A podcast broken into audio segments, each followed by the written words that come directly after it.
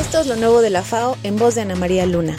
Hola, en este episodio de lo nuevo de la FAO hablaremos sobre el fortalecimiento y comercialización de los maíces nativos en México.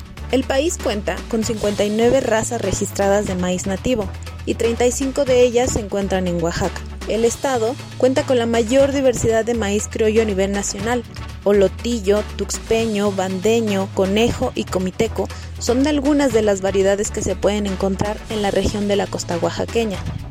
La FAO, en conjunto con la Secretaría de Desarrollo Agropecuario, Pesca y Acuacultura de Oaxaca, trabajan para establecer una política pública que favorezca la inserción de la agricultura familiar a mercados de comercialización de sus maíces nativos, no solo vendiendo el maíz en grano, sino que buscando el valor agregado, transformándolo y llevándolo a otro nivel con productos terminados, como tortillas, tostadas, pinole, harinas, entre otros. Pero bueno, conoceremos más del tema en voz del técnico encargado de este proyecto.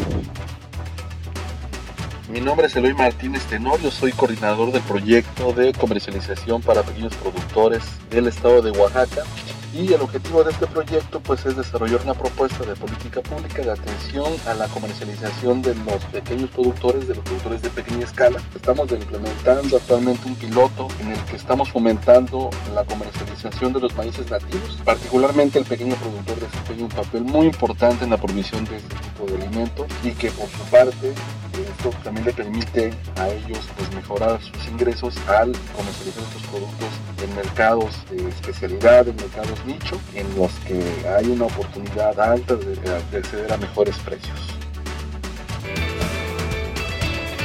Esto es todo por hoy, hasta la próxima. Que tengan buen fin de semana.